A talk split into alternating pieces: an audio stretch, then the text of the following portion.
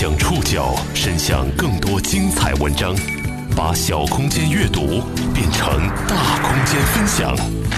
报刊选读，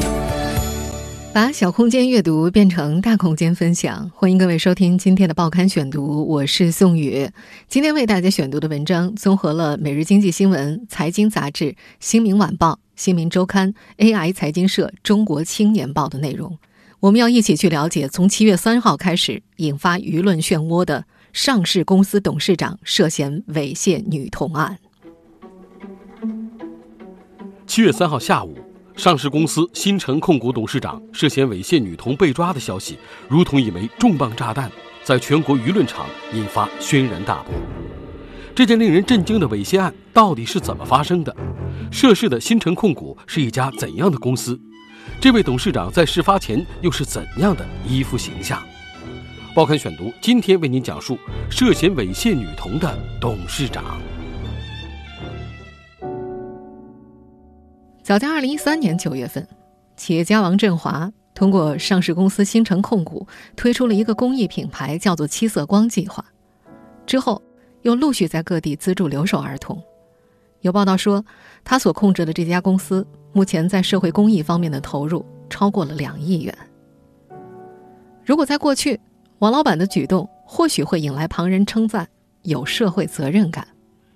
但是，二零一九年七月三号下午三点，上海新民晚报的微信公众号“新民眼”发布了上市公司新城控股董事长王某因猥亵九岁女童被采取强制措施一文，彻底撕碎了。王振华所营造的有社会责任感的慈善家的个人形象。这篇文章中提到，六月二十九号下午，新城控股董事长王某在上海一家五星级酒店内对一名九岁女童进行了猥亵，并造成女童阴道撕裂伤。七月一号被采取强制措施。报道中说，事发地点在上海大渡河的一家五星级酒店。事后，受害女童向身在江苏的母亲打电话哭诉，这位母亲很快到上海报警。报道中还说，带女童入住酒店的女子周某也已经到案。周某四十九岁，江苏徐州人。据其供述，事发当天，他带了两个女孩入住酒店，一个九岁，一个十二岁。两个女孩的母亲都是周某的朋友。周某谎称带两个孩子去上海迪士尼玩，从江苏带到了上海。当天，王某对九岁女童实施了犯罪，事后给周某付了一万块现金。七月三号晚上九点左右，上海警方证实，五十七岁的江苏籍地产商、上市公司新城控股董事长王振华因涉嫌猥亵九岁女童，在上海被采取强制措施。随后到了晚上十点左右，之前迟迟没有发布正式公告的新城控股终于发布了董事长变更公告。称因原董事长王振华个人原因被刑事拘留，公司召开临时董事会，选举公司董事兼总裁王晓松任董事长。王晓松是王振华的儿子，现年三十二岁。王振华虽然不再担任董事长，但将继续担任公司第二董事。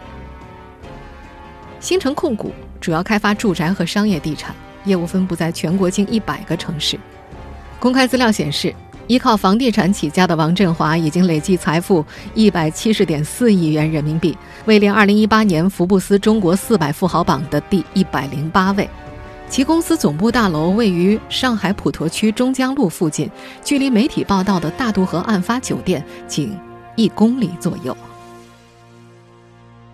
上市公司的董事长因为猥亵女童被抓。七月三号下午。这一令人震惊的消息，就像病毒一样，迅速在网络蔓延发酵，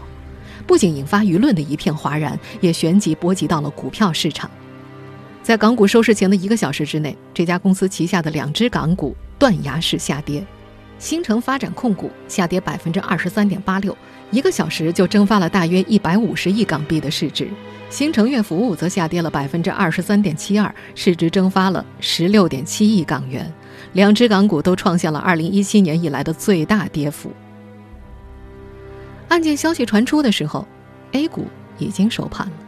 A 股上市公司新城控股算是逃过一劫，但欠下的债总归是要还的。七月四号一开盘，新城控股一字跌停，卖单两百九十九万。而此前一天已经大跌的两只港股也继续下跌，两天两只港股共蒸发市值超过两百二十八亿港币。上市公司董事长因涉嫌猥亵女童被抓的消息发酵后，人们惊讶地发现，早在媒体报道、警方通报前十几个小时，就有股民在古巴发布隐晦提醒：这家上市公司有内幕交易的嫌疑吗？报刊选读继续播出涉嫌猥亵女童的。董事长。现在我们所在的位置就是新城控股大楼的 A 座。从目前的情况来看，一切都是正常的。我们现在听到的这段录音呢，是每日经济新闻的记者在七月三号的下午探访新城控股上海总部时的录音。当天下午在消息发酵的时候，从外表来看，这家公司还挺正常的。但是，早在七月三号上午九点五十三分，也就是早于媒体报道、警方通报前十几个小时，就已经有网友在新城控股的古巴之内发出了文字提示：“散户大家赶紧抛，不要问为什么，我只能这么好意提醒。”这则消息经过报道之后，在股民当中引起了强烈的反响，不少股民通过微博、古巴等渠道指出。新城控股信息披露不及时，造成股民损失，股民们纷纷质疑：王振华被采取强制措施是在七月一号，为什么七月三号才披露呢？股民的质疑并非没有根据，根据《上市公司信息披露管理办法》的第四章临时报告当中的规定。发生可能对上市公司证券及其衍生品种交易价格产生较大影响的重大事件，投资者尚未得知时，上市公司应当立即披露，说明事件的起因、目前的状态和可能产生的影响。而上述重大事件包括公司涉嫌违法违规被有权机关调查，或是受到刑事处罚、重大行政处罚。公司董事、监事、高级管理人员涉嫌违法违纪，被有权机关调查或采取强制措施。另外，根据《每日经济新闻》的报道，从七月一号到三号，最近几个交易日，新城控股频频出现了溢价大宗交易。另有媒体报道，这几天新城控股的多笔大宗交易成交金额将近八千万。针对股民的指责和质疑。上海精英律师事务所主任、中证中小投资者服务中心公益律师何农在接受《中国青年报》采访的时候提到，尽管公众都认定新城控股信息披露不及时，但这家上市公司显然已经为自己留足了可以辩解的空间。他在公告当中明确称，公司于二零一九年七月三号接到上海市公安局普陀分局通知。公司实际控制人、董事长王振华先生因个人原因被刑事拘留。何农表示说：“这里涉及到一个问题，这家公司到底是什么时候知道董事长被抓的？根据目前上市公司信息披露的原则，大多数的上市公司会在出现重大事项的第一时间披露信息，但是披露早晚是上市公司自行来掌握的。如果掌握不好，”监管部门会进行处罚，因此大多数的上市公司宁可早披露、早公开，哪怕股价跌了，至少不会受到处罚。但何农律师也提到，在这起事件当中，如果新城集团以接到警方通知为准，确定披露信息的时间，也可以说得通。但是就七月一二三号三天出现的大宗交易，何农认为。相关监管部门可以借此来查找是否存在内幕交易的可能性。如果有公司员工、高管或其亲属等减持，相关部门肯定是可以查出来的。因为一些大宗交易会要求交易者在卖出前几天就向相关部门、公司董事会报备等等，但是也不排除有人在七月一号以前报备，恰好在一号、二号两天抛盘的可能性。而至于那位在七月三号上午到古巴去提醒散户的网友，何农表示说，这名网友目前看来是知情人。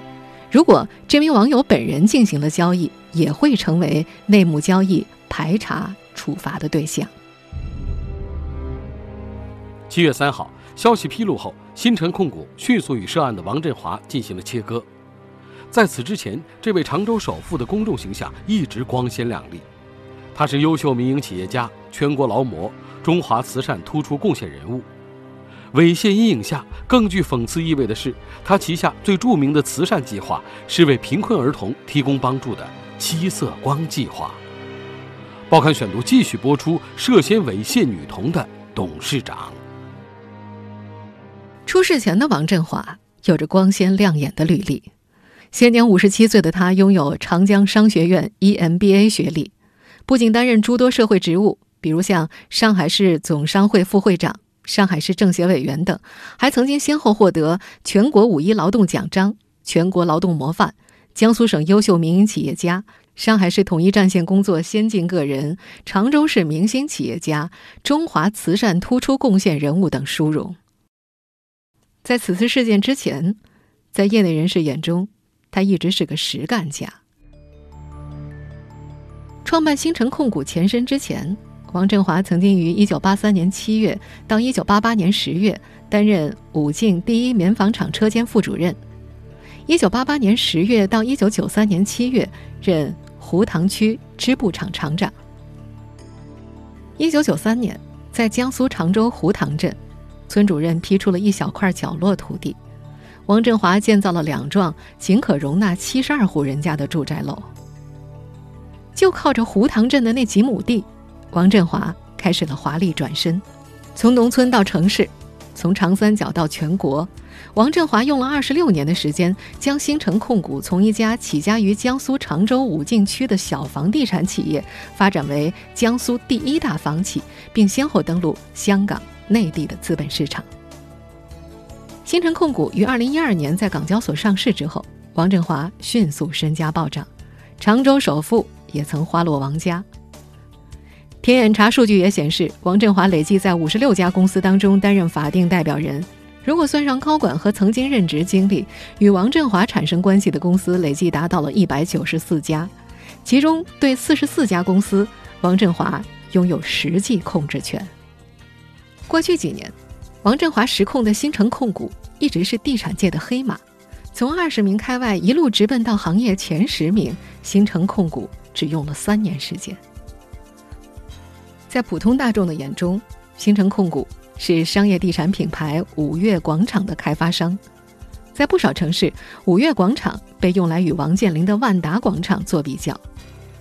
新城控股是在2012年推出五月广场品牌的，到了2018年年底，已经完成了70个大城市的进驻，96个商业项目的布局。根据易居克尔瑞数据显示，2018年房地产销售额排行榜当中，黑马新城控股一跃成为中国第八大房企。而在他之前的是碧桂园、万科等房地产的大哥大。和所有的企业家一样，有了钱的王振华也开始热衷于公益。新城控股官网显示，截止二零一六年年底，公司累计捐赠超过两亿元。从二零一三年开始，在王振华的倡导和亲自参与之下，新城控股开启了七色光计划。七色光计划。希望以新城的企业之力搭建公益平台，号召人人参与公益，为贫苦乡村地区的儿童提供帮助。据称，这个项目旨在为贫困地区的青少年填补教育上的缺失，实现以一份爱心影响一群孩子，以一群孩子带动一个区域未来的发展。从二零一三年至今。这项计划已经相继开启了光彩图书馆、幸福手牵手等公益项目，为十二个省份贫困地区的三十八所乡村小学建设了图书馆，捐献图书近十万册。来自全国各地的一百八十多名志愿者共同帮助学生近五千人。应该说，这个计划已经成了新城控股的一张品牌名片。而王振华本人也曾经多次随同七色光志愿者团队前往贫困地区参与捐书。和支教活动。有位不愿意透露姓名的新城前员工在接受财经杂志记者采访的时候表示，这几年王振华主要做公益，然后把控一下公司的基本战略。他说，王振华在最近几年名义上已经退居二线了，他是董事长，大儿子当总裁，不过他确实还在操作很多事情，有很多事情都要跟他汇报。在一部分员工眼中。王振华是仁厚、踏实、稳重、敬业的人，因此被媒体爆出猥亵一事，让很多员工感觉很震惊。但是，也有新城内部的员工在事发之后接受媒体采访时直言：事件本身如果属实的话，再怎么公关都无法原谅。这起涉嫌猥亵女童案，让王振华和他控制的新城控股遭受前所未有的暴击。而在猥亵案曝光前，王振华也并非没有污点。报刊选读继续播出涉嫌猥亵女童的董事长。早在二零一六年一月份，王振华就曾因为个人原因被常州武进区纪委带走调查。根据媒体报道，王振华被带走的原因是因配合常州市对某位官员的调查。在被带走之前的一个月。常州市人大常委会原副主任沈瑞清因涉嫌严重违纪接受江苏省纪委调查，有媒体把王振华此次配合被调查的官员指向了沈瑞清，不过当时遭到了新城高管团队的否认。因为王振华被常州市武进区纪委调查，新城控股和新城发展控股不得不停牌交易一天，近一个月之后，王振华才重新回到公司工作。而在更早之前呢，王振华还曾经因为胡塘卖地事件受到质疑。那是2007年，王振华的新城与常州武进区政府签订协议，购买当地胡塘小庙村一块四十多亩的土地，用于建设新城公馆。当时当地居民在网上发文反映，这块土地最初是被规划用于建设新农村示范点的。之后，新城在拆迁时编造高压线改线的理由被当地居民发现。遭到大量抵制，而在今年，王振华名下的公司又遭到过监管部门的质疑。那是在二零一九年三月份，王振华通过名下公司向上市公司新城控股提供借款一百亿，利率不低于百分之八，明显高于新城控股二零一八年百分之六点四七的平均融资成本。此举遭到监管层的质疑，高利率是否会侵害上市公司的利益？到了今年四月初，上海证券交易所向新城控股发送了长达七页的事后审核问询函，质疑其虚增利润和关联交易，涉嫌利益输送。而此次涉嫌猥亵女童的消息出现之后，王振华控制的公司必将遭受更加巨大的冲击，股价波动是肯定的，这批地产黑马的行业扩张野心也必然会受到约束。早在2017年，新城控股高层就曾在第四届商业年会上透露，到2020年要开出100座五月广场。而在2018年年报中，新城控股为2019年提出了2700亿的销售目标。但随着猥亵儿童案的曝光，新城控股膨胀的野心要打上一个大大的问号。新城公司的发展和未来之路，终究不是普通老百姓关注的焦点。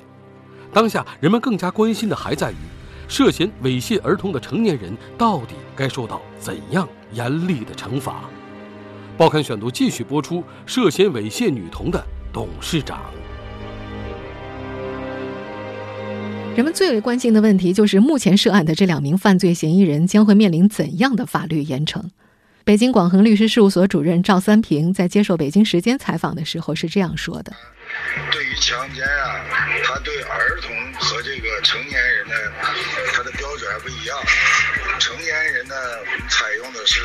就是插入说啊，进入了才叫强奸；儿童这一块呢，未成年人呢，他叫接触说。但是他呢，说是用手指做的这个事儿，这就符合猥亵的。而猥亵罪的，他的法定刑是五年以下有期徒刑。对于涉案的另一名成员，四十九岁的周某可能面临的刑罚，赵三平说：“周某带领女童供这个王某猥亵并收取好处费的问题，我个人认为呢，周某为王某的猥亵犯罪行为提供帮助啊，应当呢以猥亵罪的共犯处罚，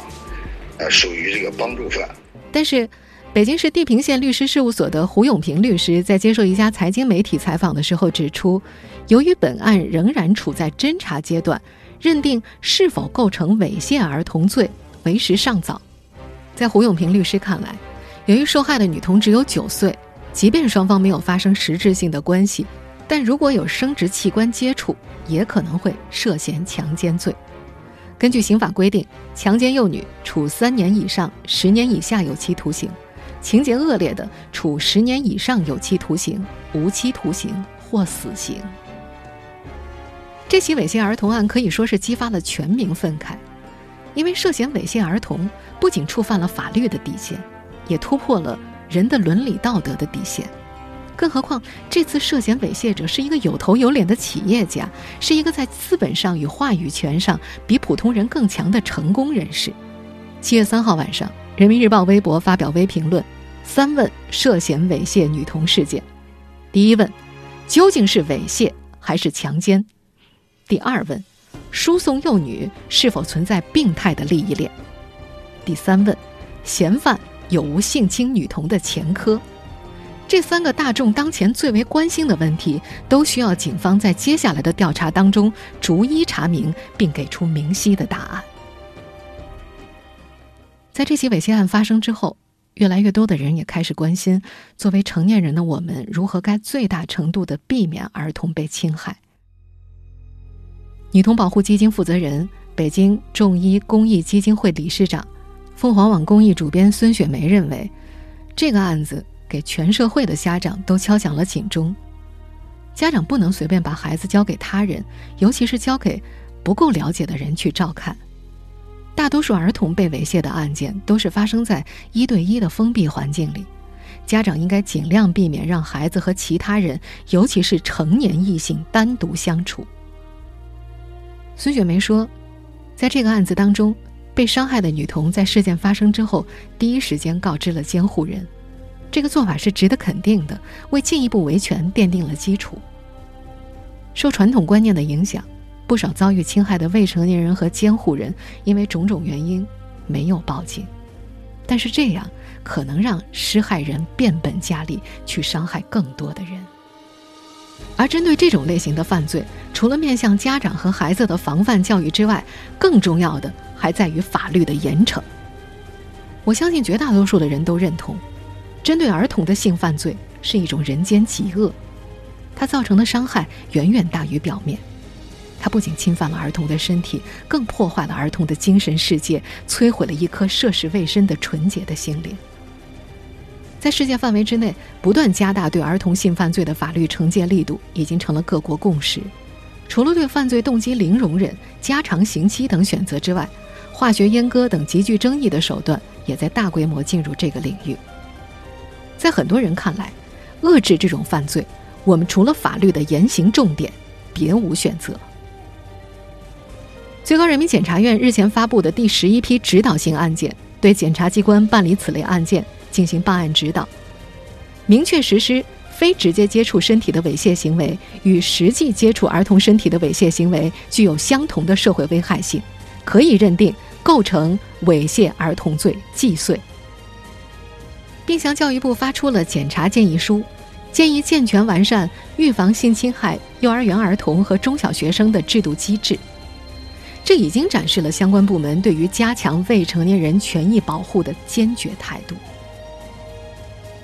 少年儿童是国家的未来和希望，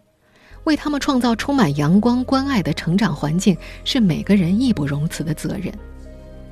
目前，这个案子正在进一步的调查当中。如若最后犯罪情节清楚属实，对于王振华这样令人发指的行为，一定要让他在法律的框架内接受正义的审判，从严从重惩处。